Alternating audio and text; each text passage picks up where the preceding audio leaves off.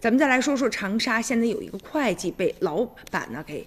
骗了，但这老板不是他真正的老板。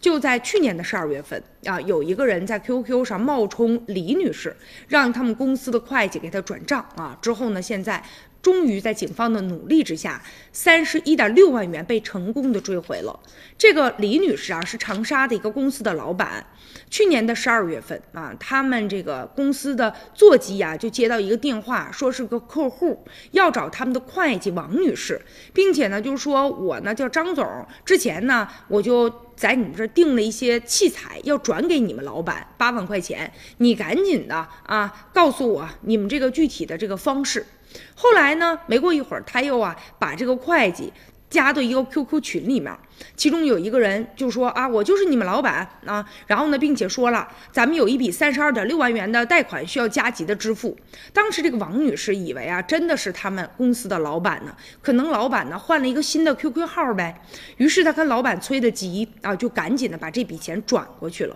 但是啊，马上啊，他们老板呢就知道这个事儿了。其实啊，他们真正的老板李女士啊，正在楼下办事儿呢。得到消息之后，赶紧第一时间报警了。后来呢，这个拨打了。这个反电诈中心那边的这个电话啊，然后呢，当时传来消息了，说涉案的三十二点六万元有一万元被诈骗人员通过其他的平台转走了，但是其余的三十一点六万元呢，被冻结在了那个账户里面。虽然说有一万元不知去向，但至少啊，大部分的钱呢，还是啊有了着落了。现如今呢，这个钱终于啊返还了，而这李女士呢，也是亲自送了锦旗到派出所，感谢警察的帮。